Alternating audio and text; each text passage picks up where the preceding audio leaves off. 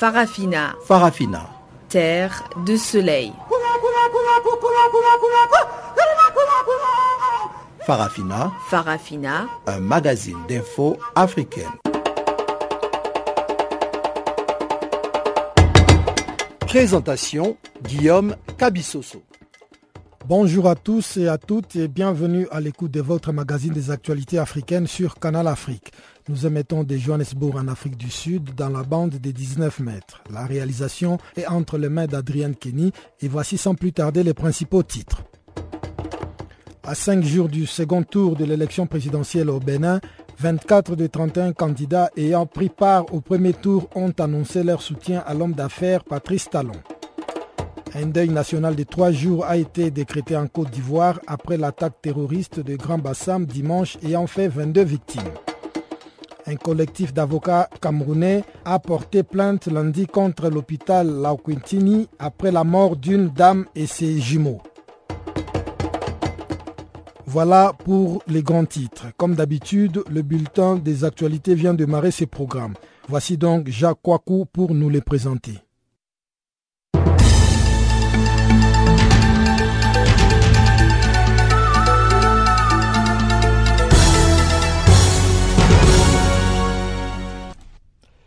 Bonjour, commençons par euh, le terrorisme en Afrique. ACMI menace à nouveau les Africains alliés de la France. Al-Qaïda au Maghreb islamique a expliqué le 14 mars dans un communiqué publié sur le Centre de surveillance des sites internet islamistes, entendez le site SITE donc, que l'attaque de Grand Bassam en Côte d'Ivoire dimanche 13 mars faisait partie d'un plan visant les foyers des croisés et leurs lieux de rassemblement. ACMI ajoute qu'elle visera encore la France et ses intérêts dans les pays participants dans les opérations Serval et Barkhane. Barkhane, qui a succédé en août 2014 à Serval, lancé en janvier 2013, mobilise environ 3500 militaires en Mauritanie, au Mali, au Niger, au Tchad et au Burkina Faso. ACMI menace également la Côte d'Ivoire et tous les États impliqués et participant à l'alliance avec la France. Toujours selon le document, la Côte d'Ivoire aurait également été visée pour avoir livré quatre membres d'ACMI aux autorités maliennes. Abidjan participe également à la force de l'ONU déployée au Mali, c'est-à-dire la MINUSMA, et près de 600 militaires français sont stationnés dans quatre bases dans les environs d'Abidjan. ACMI a également affirmé que l'attaque avait été menée par trois hommes, notamment Hamza Al-Fulani, Abdul Rahman Al-Fulani et Abdul Adam Al-Ansari, sans mentionner leur nationalité. L'organisation dévoilerait ainsi en partie l'origine des trois combattants. Selon la terminologie djihadiste, Al-Ansari désigne en effet des combattants autochtones et le terme Fulani signifie Peul. Présidentiel au Bénin, Patrice Talon multiplie les ralliements. Sébastien Ajavon, Aboulaye Biochane, Pascal Irénée Koupaki, la liste des soutiens à l'homme d'affaires Patrice Talon en vue du second tour de la présidentielle est impressionnante. Lundi 20 mars, lors d'une conférence de presse organisée dans un hôtel de Cotonou, les candidats membres de la coalition de la rupture, c'est-à-dire 25 dont Patrice Talon, ont confirmé qu'il tiendrait parole. Outre à Javon, Abété et Koupaki, le général Robert Bien, l'homme d'affaires Issa Salifou et plusieurs anciens proches du président Thomas Boniyayi soutiendront Talon au second tour. Il y a Marcel de Souza, son beau-frère, son cousin et ancien ministre du développement Kogi Nduro, l'ancien chef de la diplomatie Nassir Rubako Arifari, l'ancien ministre des Transports Naponde Ake et l'ex-conseiller de Yayi Chabi Sika. Au vu des résultats du premier tour, ces nombreux ralliements donnent à la candidature du roi du coton un poids supplémentaire. Selon les chiffres provisoires annoncés dimanche 13 mars par la Cour constitutionnelle, Lionel Zinsou est crédité de 27,11%, notamment 8058 euh, notamment 8058 0,80 voix, Patrice Talon de 23,52%, soit environ 746 526 voix, et Sébastien Ajavon de 22,07%, 6098 684 voix. Ablaï Biochane et Pascal Koupaki suivent avec respectivement 8,29%, soit environ 262 389 voix, et 5,60%, soit 1077 251 voix. En Éthiopie, le Conseil national des droits de l'homme dénonce des exécutions extrajudiciaires. Le Conseil éthiopien des droits de l'homme a accusé lundi les autorités éthiopiennes d'avoir recouru aux exécutions, extrajudiciaires plutôt et à la torture pour réprimer les manifestations antigouvernementales déclenchées en novembre 2015 dans la région de l'Oromia.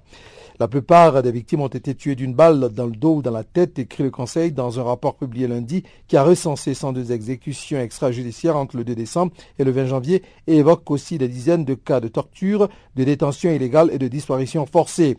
Les victimes avaient entre 12 et 68 ans et beaucoup de meurtres n'ont pas eu lieu pendant les manifestations, souligne ce rapport qui note qu'au moins 56 personnes ont été blessées et 22 torturées et fourni leurs photos d'identité. La semaine dernière, le premier ministre éthiopien Haile Mariam Desalegn s'est excusé devant le Parlement, reconnaissant que les problèmes de l'Oromia étaient la conséquence du chômage et de, de l'inaction des autorités.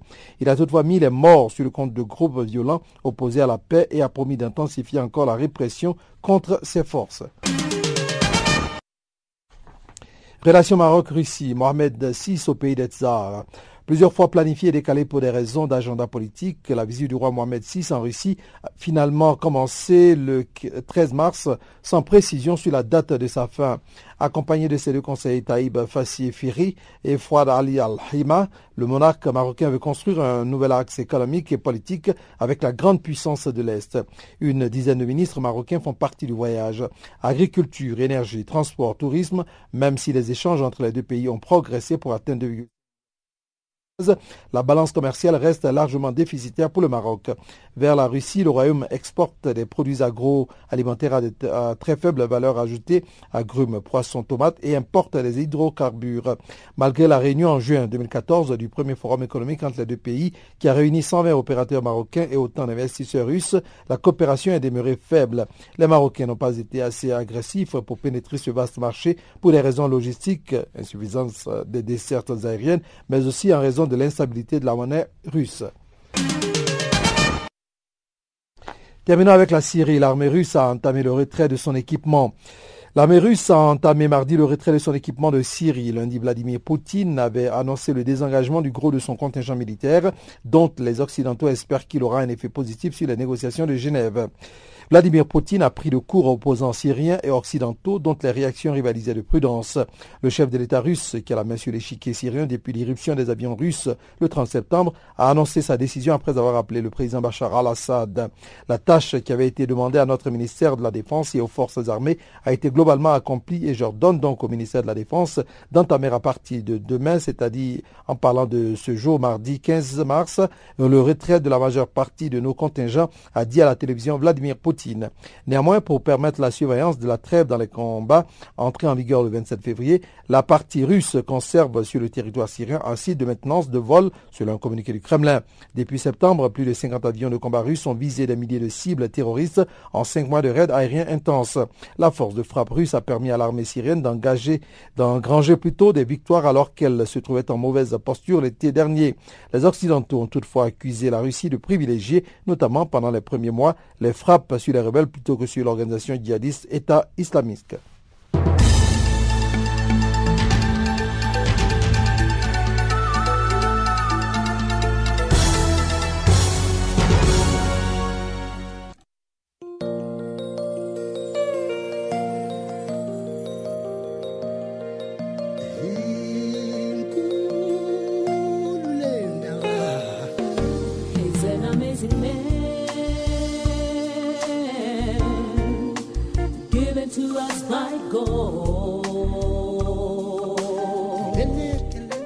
Channel Africa, la voix de la renaissance africaine. Écrivez-nous sur notre page Facebook Channel Africa. Faites-nous des tweets French Farafina ou bien Channel Africa 1.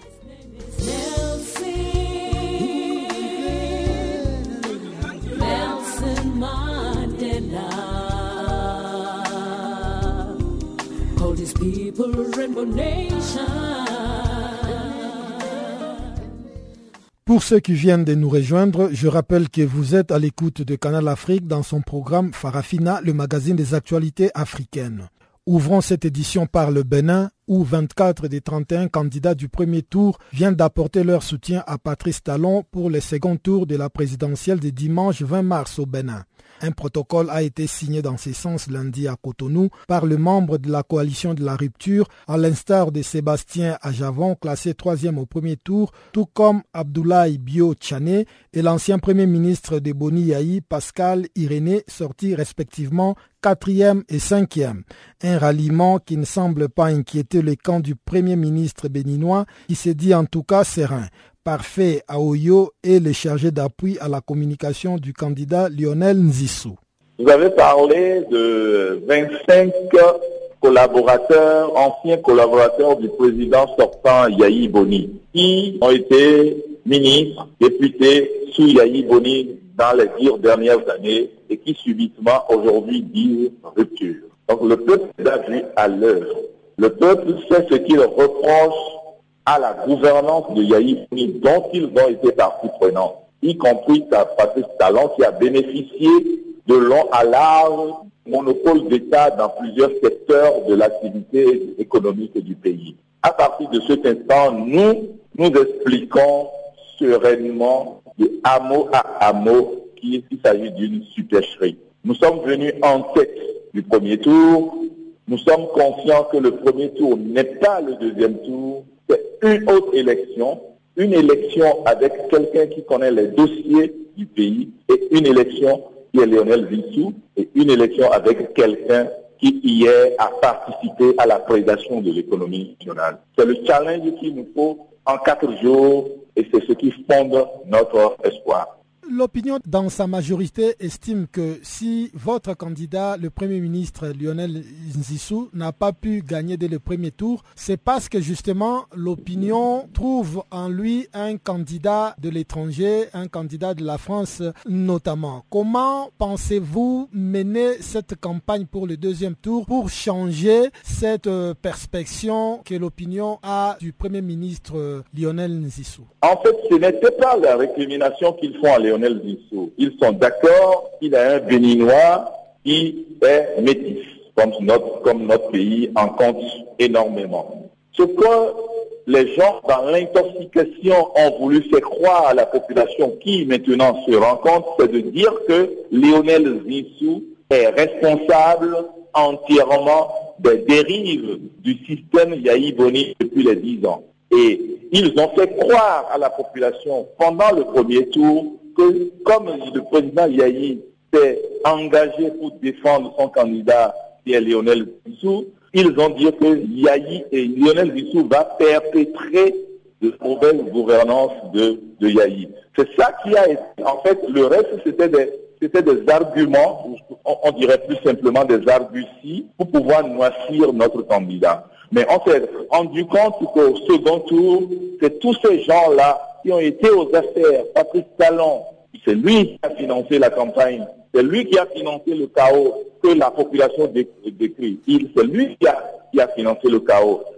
Quelqu'un qui a dirigé la LEPI comme Arifari Bako, quelqu'un qui a été aux affaires Premier ministre pendant sept ans, Oupaki Irénée, quelqu'un qui s'appelle Fatal Lassia, qui a été ministre de l'énergie avec le plus grand scandale, ce qu'on appelle Maria Greta aujourd'hui. Celui-là, ceux-là disent que c'est Lionel Zissou qui vient d'arriver il y a huit mois, qui est responsable de tous ces scandales-là. L'affaire ICC, l'affaire Sensad, l'affaire de, machines agricoles, tous ceux-là, l'affaire Sodeco, c'est tous ceux-là qui ont été l'affaire avion présidentiel, pour ne citer que ceux-là, de Kogi et de Bian, qui a été ministre de la Défense, sous euh, Yahi Boni. C'est tous ceux-là qui se remettent derrière un, Patrick Talon pour dire qu'il y a rupture. C'est là où il y a la supercherie. C'est là où nous nous disons, restons calmes, restons sereins. Nous allons démontrer, à mot par mot, que là où il y a la supercherie. Et le notre n'est pas du Lionel Vissou est venu en tête sur 33 candidats. Il viendra en tête encore avec le seul candidat. Quels sont au fait les soutiens pour euh, ce deuxième tour et qui vous amènent à vous dire serein par rapport aux enjeux actuels? Non, le soutien que nous avons, c'est la compréhension même de la, de, de, la base. Le, le, peuple nous a compris un peu tardivement. Donc, il y a des, des candidats, des candidats malheureux qui nous ont rejoints. Il y a 33 il y a un certain nombre qui nous ont rejoints, mais ce n'est pas le plus important. Nous ne, nous faisons pas la guerre de la, euh, guerre arithmétique. Nous sommes en train de dire aux Béninoises et Béninois de l'intérieur comme de la diaspora que le 20 mars, le dimanche prochain, c'est un, une autre élection qui n'a rien à voir avec le premier tour. C'est une autre élection qui engage la vie du Bénin, de tout le Bénin entier. C'est une autre élection où on veut remettre en cause le système Yahi. Nous avons des atouts énormes et que c'est notre candidat qui incarne plus l'unité nationale et non, et non Patrice Talon. Patrice Talon a fait ses meilleurs scores que dans le Sud. C'était parfait à Oyo, le chargé d'appui à la communication du candidat Lionel Nzissou. Rendons-nous maintenant en Côte d'Ivoire où un deuil national de trois jours a été décrété après l'attaque terroriste de la cité balanière de Grand Bassam dimanche qui a fait un total de 22 victimes dont 15 civils. Le président Alassane Ouattara, qui s'était rendu sur le lieu, a déclaré lundi que la Côte d'Ivoire ne se laisserait pas intimider par les terroristes avant d'annoncer un renforcement de mesures de sécurité. Écoutons cet extrait sonore du président de la Côte d'Ivoire, Alassane Ouattara ces attaques lâches euh, des terroristes euh, ne seront pas tolérées en Côte d'Ivoire. Et nous avons pris des mesures euh, importantes. Et cette attaque a été maîtrisée en 3-4 heures de temps grâce à nos forces de défense et de sécurité que je voudrais féliciter. Les forces spéciales ivoiriennes sont intervenues dès 13h15, c'est-à-dire 45 minutes après l'attaque, et ont mené des combats difficiles, ont réussi à neutraliser les six terroristes. Malheureusement, le bilan est lourd puisque ces terroristes ont réussi à tuer 14 civils et malheureusement également nous avons perdu deux éléments de nos forces spéciales. Donc ce sont au total 22 personnes qui sont décédées. Je voudrais donc présenter mes condoléances aux familles euh, des personnes euh, assassinées et leur dire évidemment que cela c'est pas la Côte d'Ivoire et nous continuons de prendre toutes les mesures nécessaires pour éviter ce genre de situation. Nous avons également malheureusement constaté que 22 personnes étaient blessées, 19 civils et 3 éléments de nos forces spéciales. Et je voudrais dire à tous nos concitoyens, à toutes les populations, que la situation est sous contrôle, le calme est revenu et nous continuons de renforcer la sécurité à Grand Bassam, à Abidjan et sur l'ensemble du territoire ivoirien.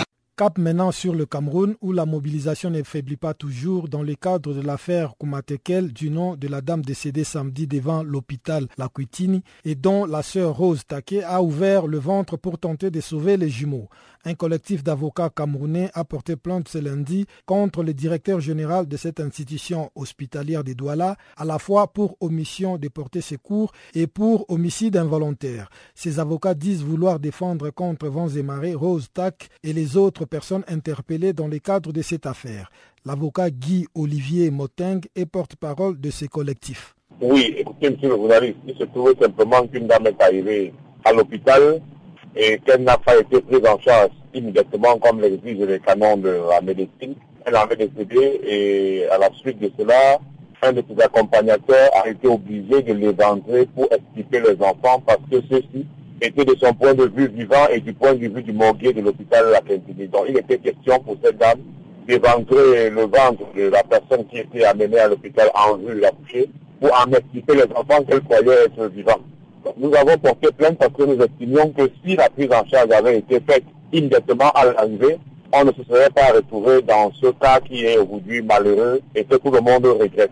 Bon, nous avons porté plainte pour homicide involontaire et naturellement pour négligence et pour omission de porter secours. Également, la plainte vise le refus d'un service du les motivations qui nous ont conduit à déposer plainte pour le compte des familles. Qu'est-ce que vous attendez exactement de la justice camerounaise par rapport à cette plainte? Nous attendons simplement que la justice camerounaise puisse euh, établir les responsabilités des uns et des autres. Parce que vous devez savoir qu'on n'en est pas au premier cas de négligence dans nos hôpitaux. Euh, des gens sont venus pour faire des césariennes, ils sont restés sur la table. D'autres personnes sont venues de leur propre pied pour tel ou tel besoin, elles n'en sont pas repartis.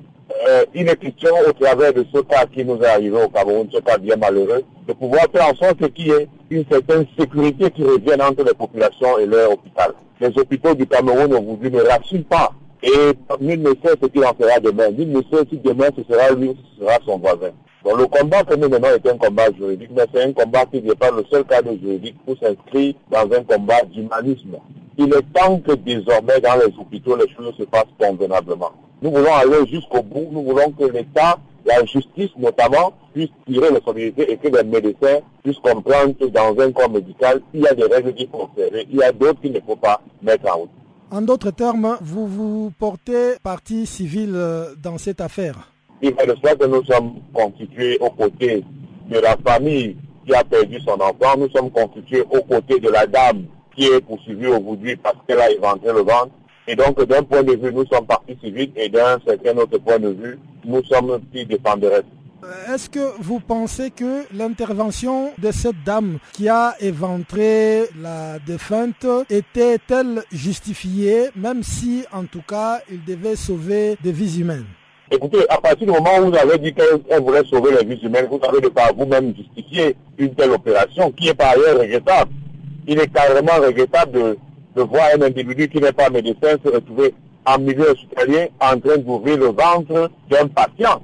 Non, mais vous l'avez vous-même dit. Vous savez, je ne peux pas aller plus loin dans les explications parce que je serais en train de commenter une procédure judiciaire qui est en cours et ça c'est interdit. Donc, il va de soi que tout le monde peut humilier de pourquoi est-ce qu'on en est arrivé là? Et le directeur euh, de cet hôpital, euh, comment justifie-t-il euh, la non prise en charge de cette dame par ses employés? Jusqu'ici, nous n'avons pas d'informations. Quand bien même nous les aurons, nous ne pouvons pas vous les communiquer maintenant parce que, comme je vous ai dit, l'enquête est en train de suivre son cours et l'enquête est protégée par, le, par la confidentialité. Mais je peux vous rassurer que nous suivons cette affaire de très près et que le moment venu, venu ici, les autorités judiciaires décident de poursuivre la dame, c'est-à-dire Dame Teperos qui a éventré, le procès sera public et tout le monde pourra courant de ce qui passera. La ministre française de l'Environnement, Ségolène Royal, qui préside également la conférence des Nations Unies sur le changement climatique, COP21, a quitté la République démocratique du Congo au terme d'une visite de travail de 48 heures qui s'est achevée par une rencontre avec le chef de l'État, Joseph Kabila. Depuis le mois de février, Ségolène Royal rend visite aux pays qui ont adopté l'accord sur le climat signé à Paris en décembre dernier à la clôture de la COP 21 en mettant un accent particulier sur l'Afrique. Plus de détails dans ces dossiers préparés par Jérôme Longuet. Ségolène Royal, la ministre française de l'Environnement et par ailleurs nouvelle présidente de la 21e conférence des Nations Unies sur le changement climatique, la COP21, a donc repris son bâton de pèlerin pour arpenter le continent africain. Première étape, Kinshasa, en République démocratique du Congo. J'ai tenu à ce que cette séquence africaine commence justement par la RDC, parce que compte tenu du fait que la RDC a beaucoup aidé en plus euh, aux négociations, et j'en ai profité pour remercier le, le gouvernement, parce qu'ils ont aidé beaucoup à faciliter les choses, à dénouer un certain nombre de problèmes, etc. Et d'autre part, comme vous le savez ici, il y a un potentiel en hydroélectricité très important. Donc j'ai décidé aussi d'aller survoler le site du barrage Nga avec les projets qui vont avec pour savoir comment ce projet qui est attendu depuis très longtemps euh, peut trouver un dénouement heureux. Parce que l'accès de l'Afrique à l'électricité est un droit fondamental et le potentiel en hydroélectricité ici euh, en RDC est un potentiel euh, considérable et donc il faut absolument réussir à avancer sur ce projet. Un accès du continent à l'énergie et en particulier à l'électricité sur lequel la présidente de la COP21 avait déjà eu l'occasion d'insister vendredi à New York devant les correspondants de la presse internationale. C'est très important la mobilisation de l'Afrique parce que ça fait des années qu'elle attend. Et ce qui est extraordinaire en Afrique, c'est que voilà des pays où 600 euh, millions d'habitants n'ont pas l'électricité et qui sont prêts à faire les économies des énergies fossiles pour passer tout de suite aux renouvelables. En 1950, il y avait 250 millions d'habitants en Afrique. Aujourd'hui, il y en a 1,2 milliard. Et en 2050, 2 milliards et demi. Et donc, si le problème de l'accès des Africains à l'électricité n'est pas résolu, ça va être une situation absolument dramatique. Et la question de la sécurité mondiale est aussi liés à l'accès de l'Afrique à l'électricité. La ministre française de l'Environnement qui entend se servir de son mandat à la tête de la COP 21 pour aider à tenter de débloquer certains projets transfrontaliers minés par des tensions nationales. Quand je vois à quel point les projets sont bloqués, les financements sont compliqués, les problèmes aussi de discussion d'un pays à l'autre, quand il faut faire des barrages sur un fleuve, il y a beaucoup de tensions d'un pays à l'autre sur la question de l'accès à l'eau, etc. Tout est difficile et en même temps, c'est en fédérant, en étant médiatrice, en essayant de comprendre les enjeux, que je peux peut-être réussir à débloquer un certain nombre de points et à redonner de l'espoir à un continent qui a besoin de voir concrètement les équipements se construire, notamment dans l'hydroélectricité. Lors de son rapide passage au siège de l'ONU à New York, la présidente de la COP21 avait bien insisté sur le fait que l'Afrique était parmi ses priorités avant la cérémonie de signature de l'accord de Paris prévue le 22 avril prochain. Il y a une très forte attente sur ce continent qui est l'un des premières victimes du réchauffement climatique et en même temps l'un de ceux qui en est le moins responsable. Et je considère euh, qu'il y a là une urgence et je mets mon implication personnel, y compris donc en allant voir chaque chef d'État et de gouvernement africain pour savoir quelles sont leurs attentes et comment on peut régler les problèmes d'aujourd'hui pour faire en sorte que les projets démarrent. La présidente de la COP21 qui entend profiter de la signature de l'accord de Paris le 22 avril pour présenter un premier bilan de la mise en place de la coalition de l'Afrique pour les énergies renouvelables.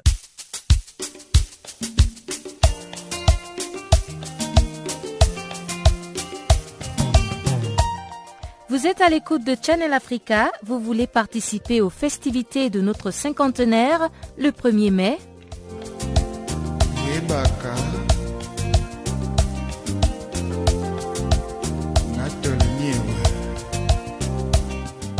Envoyez-nous vos vœux d'anniversaire sur www.channelafrica.co.za, sur notre page Facebook Channel Africa, Twitter, Channel Africa 1 et French Farafina.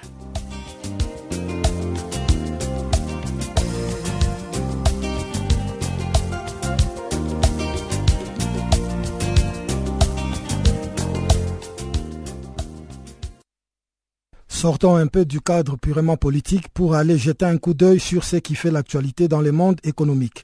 Voici donc Chanceline Louraquois pour le bulletin économique de ce magazine.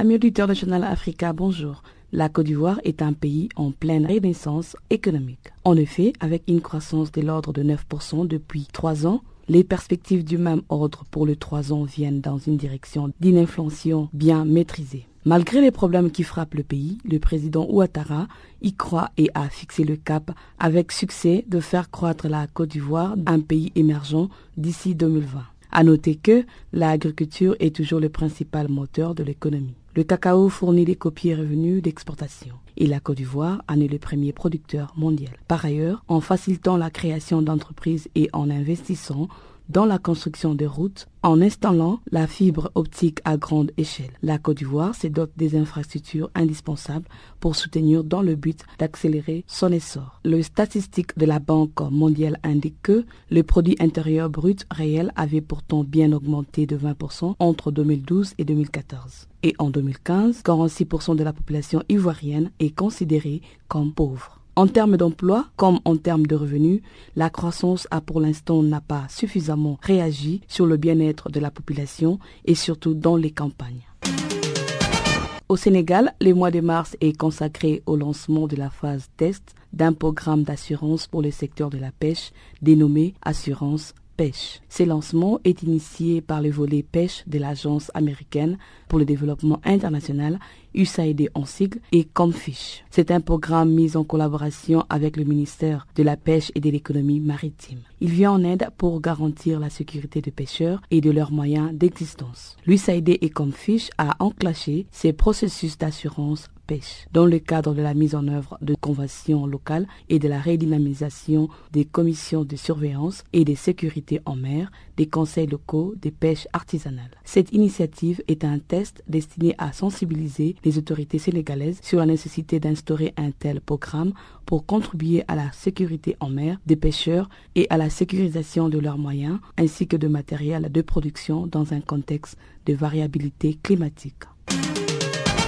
Le groupe Dangote a fait son entrée pour l'année 2016 dans le paysage économique malgache. Dangote entreprend déjà beaucoup des opportunités dans plusieurs domaines à Madagascar. L'une des objectifs planifiés pour 2016, Dangote vise à contribuer au développement de plusieurs pays africains. Il est présent dans une quinzaine de pays africains, dont le Sénégal, le Bénin, le Cameroun, le Ghana, l'Afrique du Sud, les Togo, la Tanzanie et la Zambie. Fondé par le milliardaire nigérien Aliko, Dangote est très actif dans plusieurs secteurs d'activité, dont la cimenterie, l'énergie, l'agriculture, l'eau et l'assainissement. La croissance économique malgache pourrait atteindre 5,1% à l'horizon 2016. Elle contribuera à la réduction de la pauvreté et du chômage dans les pays. Les perspectives de la croissance économique font état d'une légère amélioration, soit de 4% en 2015.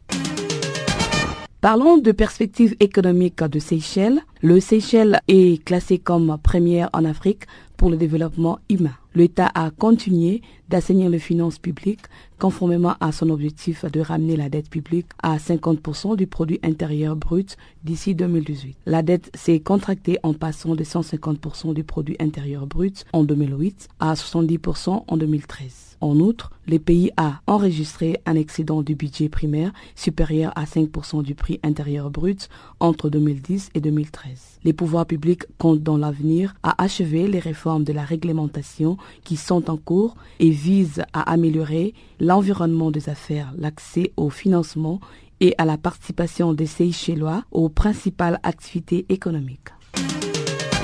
L'activité économique en Centrafrique enregistre une reprise timide qui devrait se poursuivre en 2015 et 2016. Cependant, cette reprise est faite grâce à l'amélioration de la situation sécuritaire. La République centrafricaine compte également une densité de population parmi les plus faibles d'Afrique. En dépit des améliorations relatives enregistrées à Bangui et dans certaines localités, les conditions sociales et humanitaires restent difficiles en raison de la persistance de l'insécurité et du nombre élevé de déplacés. D'après les dernières estimations des Nations Unies, plus de 28% de la population sont affectés par l'insécurité alimentaire affirmant que 33% de la population centrafrique nécessite une assistance humanitaire.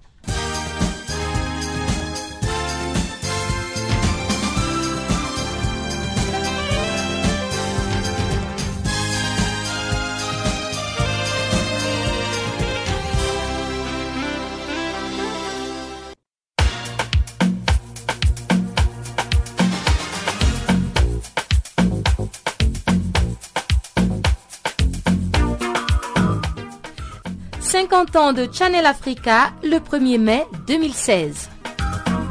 De Radio RSA à la voix de la Renaissance africaine, c'est la diffusion quotidienne de centaines d'heures de programmes et d'informations radiophoniques. Découvrez à travers nos programmes l'impressionnante histoire de cette station résolument tournée vers l'avenir et l'innovation.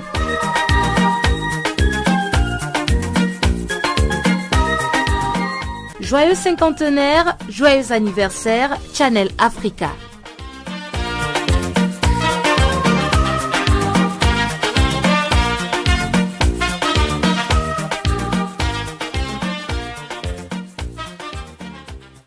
Le Conseil éthiopien des droits de l'homme a accusé lundi les autorités éthiopiennes d'avoir recouru aux exécutions extrajudiciaires et à la torture pour réprimer les manifestations antigouvernementales déclenchées en novembre 2015 dans la région de l'Oromia. La plupart des victimes ont été tuées d'une balle dans le dos ou dans la tête, écrit le Conseil dans un rapport publié lundi qui a recensé 102 exécutions extrajudiciaires entre le 2 décembre et le 20 janvier. Les conseils évoquent aussi des dizaines de cas de torture, de détentions illégales et de disparitions forcées. Les victimes avaient entre 12 et 68 ans et beaucoup de meurtres n'ont pas eu lieu pendant les manifestations, soulignent ces rapports qui notent qu'au moins 56 personnes ont été blessées et 22 torturées et fournit leurs photos d'identité. Beaucoup de meurtres ont eu lieu de nuit après les manifestations quand les gens marchaient dans les rues. Ces meurtres ne peuvent pas être expliqués ou excusés par le fait que les forces de sécurité essayaient de restaurer l'ordre, a déclaré Kumla Cheu Dan, vice-président du Conseil. Ce conseil, qui est en fait une ONG créée en 1991, n'a pas donné d'estimation du nombre total des victimes car il n'a seulement pu enquêter dans 33 districts à cause des moyens limités alors que l'Oromia en compte 342 selon M. Dagne. Les chiffres de 102 exécutions extrajudiciaires suggèrent cependant que le bilan pourrait être bien plus élevé que celui établi début janvier par Human Rights Watch qui avait parlé de 140 morts et des milliers d'arrestations. Forte de 27 millions d'habitants, l'Oromia encercle Addis Abeba et s'étend sur de larges parties de l'ouest, du centre, de l'est et du sud du pays. Elle a sa propre langue, l'Oromo, distincte de l'Amharique, langue du peuple Amara et de l'administration. Les manifestations ont éclaté en novembre dernier, d'abord à l'initiative des étudiants qui protestaient contre un plan gouvernemental d'urbanisme visant à l'expansion de la capitale éthiopienne Addis Abeba. Ce master plan, finalement abandonné le 12 janvier, avait soulevé des craintes d'expropriation des fermiers Oromo, le plus important groupe ethnique du pays. La réponse du gouvernement aux demandes des étudiants et des gens n'est d'aucune manière acceptable, ajoute les conseils qui réclament que tous les responsables de ces violences soient poursuivis en justice, qu'une commission d'enquête soit mise en place et que les personnes encore détenues soient relâchées. Les conseils éthiopiens des droits de l'homme soulignent encore recevoir des rapports sur des violences. Des hommes armés du gouvernement fouillent de maisons la nuit, commettent des actes illégaux, entre autres tabassages, menaces, intimidations ou harcèlement, ajoute le rapport qui fait aussi état des viols commis par ces individus. La semaine dernière, le Premier ministre éthiopien El Mariam de Saleh s'est excusé devant le Parlement, reconnaissant que le problème de l'oromia était la conséquence du chômage et de l'inaction des autorités. Il a toutefois mis les morts sur les comptes des groupes violents opposés à la paix et a promis d'intensifier encore la répression contre ces forces page santé de ce magazine des actualités sur Canal Afrique.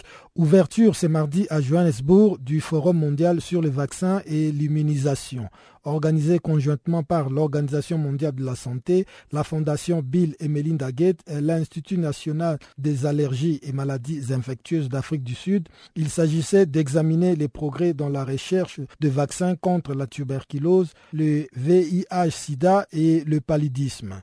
Dr Joachim Ombach, co-président de ces forums et expert en immunisation à l'OMS, revient sur l'importance de cette rencontre.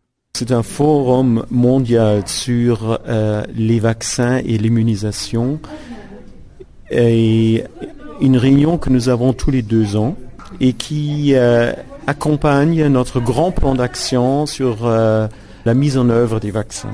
Tout d'abord, si je dis c'est un forum sur la, recherche sur les vaccins et l'immunisation, ça veut dire que nous nous occupons des sujets qui sont liés au développement du vaccin, mais aussi aux questions qui sont liées à la mise en œuvre.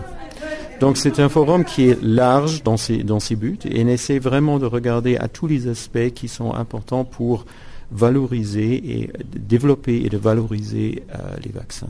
C'est une réunion qui essaie d'identifier du sujet qui ont une importance stratégique et exemplaire pour avancer l'agenda. Et c'est pour cela aussi que nous essayons de rassembler une communauté d'experts qui est très diverse, des chercheurs académiques, des chercheurs du, contexte industriel, du développement pharmaceutique, euh, des gens qui sont dans la santé publique, euh, des gens qui sont dans les agences de médicaments, etc. Parmi les différentes présentations qu'on a pu suivre, on a quand même observé que la plupart des vaccins des essais cliniques dont ils étaient en train de parler étaient quand même un stage assez élevé. Alors, est-ce que vous pouvez revenir un peu, par exemple, en matière de, de TB, en matière de malaria, en matière de HIV On a l'impression que d'ici la fin de l'année, on aura un vaccin pour ces différentes maladies.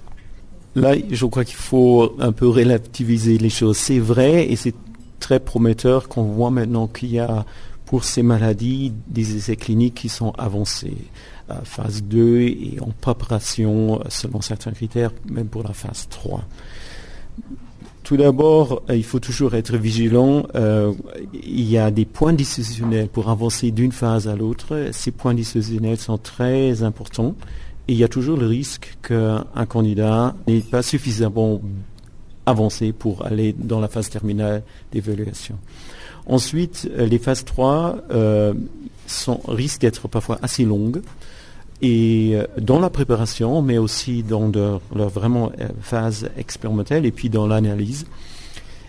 donc, je crois que il faut être très positif que nous avons cette euh, multitude d'approches, que nous avons aussi euh, maintenant des moyens en place pour faire des analyses très approfondies. Donc je pense qu'il faut vraiment être très optimiste. Et nous avons appris les leçons dans le passé où on n'avait peut-être pas suivi suffisamment ces essais. Mais il faut être quand même, disons, euh, considéré dans les expectations. Ça veut dire que ça va quand même prendre des années avant d'avoir des résultats. Et naturellement, malheureusement, même pour une phase 3, il y a le risque parfois que les résultats sont décevants ou moins bons qu'on anticipe. Donc je pense qu'il faut être, euh, faut être modérément optimiste, et, mais je crois que nous avons maintenant euh, des structures en place, une multiplicité d'approches qui nous permet vraiment d'être optimistes. Mm-hmm. Oui, donc euh, c'est clair que la couverture vaccinale, la mise en œuvre des programmes d'immunisation, varie énormément de pays à l'autre ou même parfois dans les pays de région à région. C'est clair que des pays qui sont économiquement privés ont fréquemment des problèmes aussi d'assurer qu'il y a des programmes euh, euh, d'immunisation fonctionnels qui sont en place. Mais ce n'est pas, un, disons, un déterminant absolu. Donc il y a aussi des pays qui sont économiquement plus développés qui ne performent pas très bien. il y a malheureusement aussi un grand nombre de pays euh, qui sont en conflit social, en état quasiment de guerre, où évidemment les programmes de santé primaire sont très affectés et ça implique aussi naturellement des programmes de vaccination. Donc finalement les causes sont multiples et euh, les, stratégies pour améliorer la situation doivent être très ciblées euh, dans le contexte des pays. Il faut aussi prendre compte que dans un pays, on peut avoir des très grande différence de la couverture vaccinale entre différents parties de la population, quelque chose qui est naturellement très euh, décevant et qui nécessite aussi des, approches très ciblées dans ces pays. Vous avez parlé des différents facteurs euh, pour passer, par exemple, d'une phase 2 de vaccin à une phase 3. Mhm. Alors, est-ce qu'on continue à utiliser euh, les animaux ou bien maintenant c'est des essais sur des humains volontaires En général, il y a une certaine séquence dans le développement d'un vaccin. Euh, donc, en général, les études chez l'animal sont faites dans la phase préclinique. Ça veut dire avant, de faire des essais chez l'homme, phase 1. Et donc, euh, on a besoin de certaines études euh, chez l'animal. Ça dépend. Parfois, on a des animaux qui sont bien adaptés, où on peut vraiment faire des études très approfondies. Parfois, le modèle animal n'est pas tellement adapté et puis les résultats sont peut-être moins indicateurs pour les résultats chez l'homme. C'était le docteur Joachim Ombat, co-président du Forum mondial sur les vaccins et l'immunisation. Ce forum mondial sur les vaccins et l'immunisation a aussi servi de plateforme pour aborder les essais cliniques de vaccins contre le paludisme. L'Afrique regorge de nombreux centres d'essais cliniques, mais les résultats sont compromis par la résistance du parasite chez le patient. Un des conférenciers, Mamadou Ali Tira, maître des conférences agrégées de parasitologie, microbiologie, a insisté sur l'importance qu'il y a de faire encore plus de recherches sur les vaccins contre le paludisme.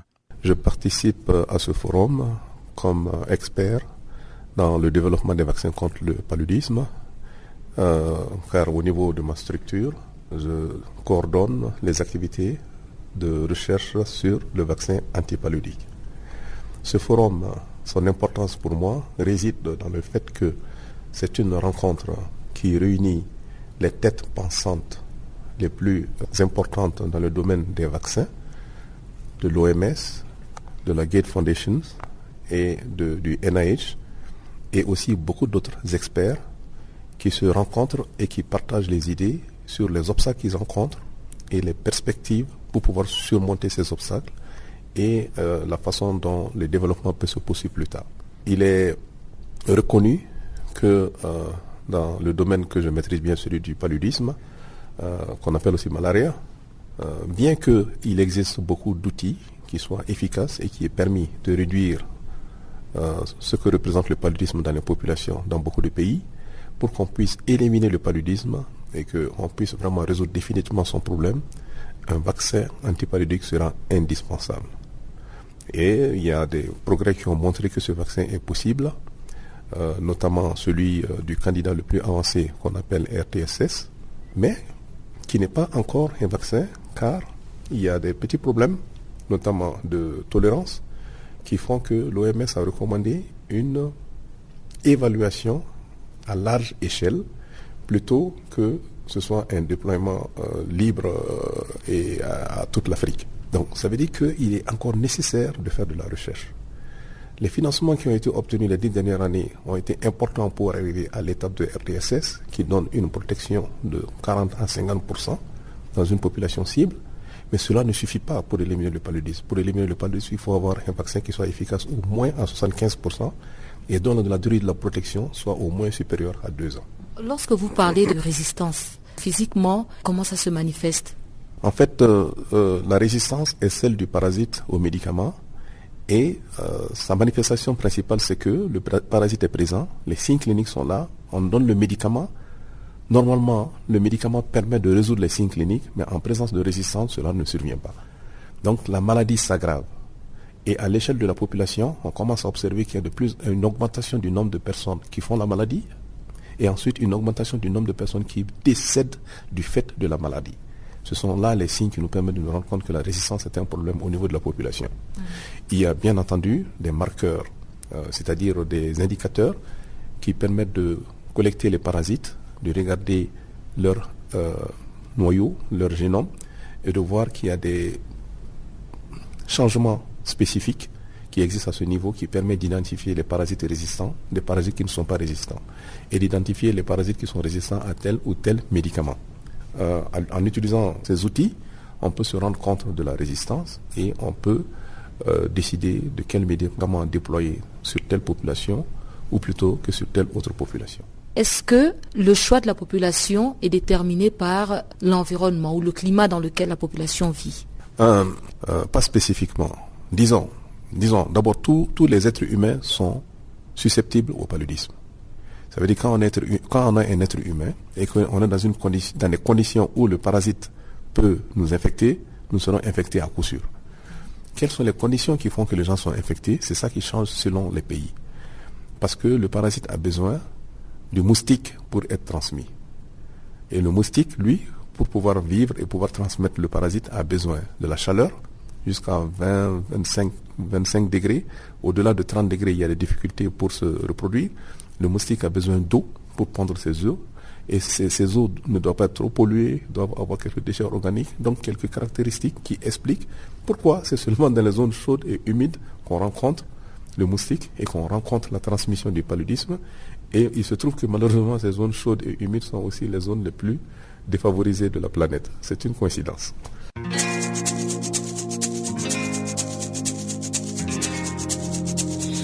Vous écoutez Farafina, un programme en français sur Canal Afrique émettant de Johannesburg. Pour vos réactions à nos émissions, écrivez-nous soit à l'adresse électronique suivante farafina.channelafrica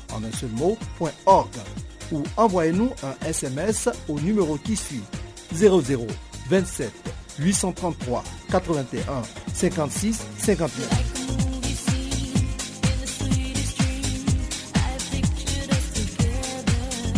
Notre adresse électronique farafina.channelafrica en un seul mot, ou par SMS 0027 833 81 56 59.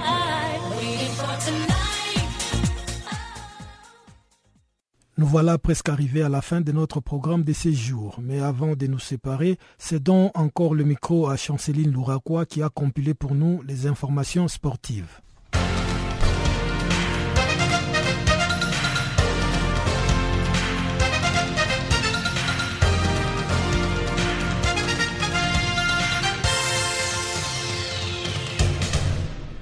Chers auditeurs de Channel Africa, bonjour. Nous ouvrons notre bulletin des sports en Côte d'Ivoire. Les footballeurs ivoiriens sont de cœur avec les familles des victimes de l'attentat terroriste qui a frappé Grand Bassam près d'Abidjan. À cet effet, le président de la Côte d'Ivoire, Alassane Ouattara, a décrété trois jours de deuil national. Didier Drogba a présenté ses condoléances aux familles des victimes. Il déclare, je cite, C'est la mort dans l'âme que j'ai appris la tragédie qu'a connue mon pays les dimanches après-midi. Fin de citation. Didier Drogba a dit Yako à toutes les familles endeuillées en apportant son soutien et réconfort à la population ivoirienne. Par ailleurs, Yaya Touré a fait une prière à l'intention du pays en invitant Dieu de veiller sur la Côte d'Ivoire.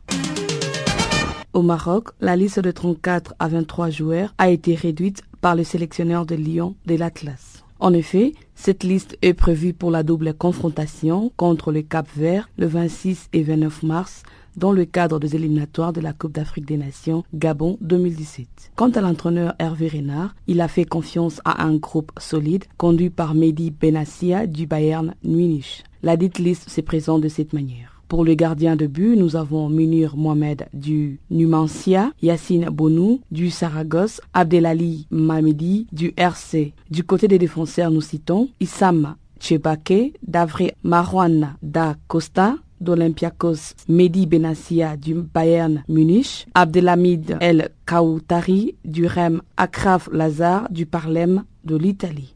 En milieu de terrain, nous avons Romain Seis d'Angers, Nabil Dirar de Monaco, Karim El Amadi du Feyenoord, Mounir Obadi de Lille, Yune Belanda de Schalke 04, Faisal Fages de la Corogne, Youssef Ey Benasser de Nancy, Norden Amraba de Watford, Mehdi Carcela de Benfica Lisbonne, Hakim Zizek du FC Twente, Oussama Tanana de Saint-Étienne, Mourad Batna de UFC Rabat au Maroc. Les attaquants pour sa part, Yassine Bamou de Nat, Youssef El Arabi de la Grenade, Khalid Boutaï d'Ajaïsio, Abdelagani Mouaoui d'Ir Tanger.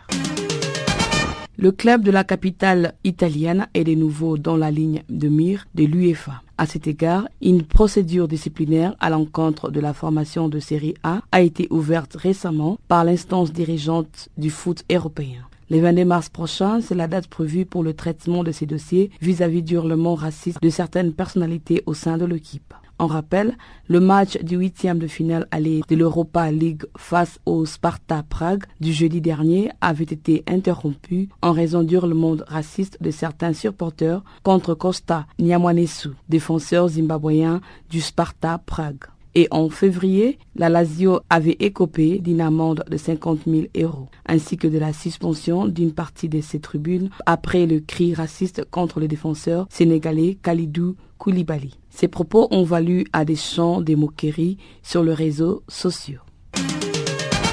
Pour la Ligue 1 du Paris Saint-Germain, Laurent Blanc a fait le point sur le blessé avant le déplacement à Troyes. C'est probablement sans Blaise Matuidi que le PSG ira dans l'aube. Blaise Matuidi a pu tenir sa place à Londres face à Chelsea de buts à 1. Le milieu international ne sera sûrement pas du déplacement à Troyes. Il souffre toujours de sa cuisse gauche. Il n'a pas pu s'entraîner le week-end dernier. Laurent Blanc déclare, il dit, je cite, On ne va pas prendre le risque de l'emmener avec nous à Troyes, même si on verra après l'entraînement. Fin de citation. Le Paris Saint-Germain a néanmoins l'opportunité d'être sacré champion de France. En athlétisme, Wyden van Nierkerk est devenu le premier athlète au monde à courir sous la barre de 10 secondes sur 100 mètres, de 20 secondes sur 200 mètres et de 44 secondes sur 400 mètres. Wyden van Nierkerk est d'origine sud-africaine. Sur les 100 mètres à Bloemfontein, il a réalisé récemment un chrono de 9 secondes affirmant que son chrono est valide car les vents soufflaient à une vitesse de 1,5 mètres par seconde. Van Nierkerk a publié un commentaire suite à sa performance sur son compte d'Instagram. Il dit, je cite, J'ai enfin atteint mon rêve de courir sous la barre de 10 secondes. Fin de citation. Les champions d'Afrique du 400 mètres n'a pas prévu de s'aligner en individuel sur une autre distance que le 400 mètres lors des Jeux olympiques de Rio de Janeiro 2016. Sur le 200 mètres, son meilleur chrono est de 19 secondes, record d'Afrique. Et sur les 400 mètres, il a établi sa meilleure performance, 43 secondes, record d'Afrique.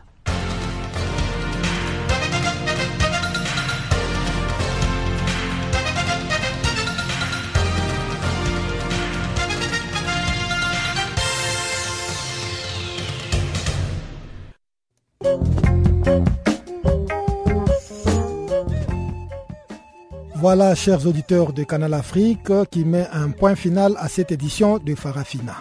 Guillaume Cabissoso et toute l'équipe du service français vous dit merci pour votre fidélité et vous fixe un autre rendez-vous pour demain, même heure, même fréquence. En attendant, passez une très bonne soirée ou journée selon le lieu d'où vous nous suivez. Au revoir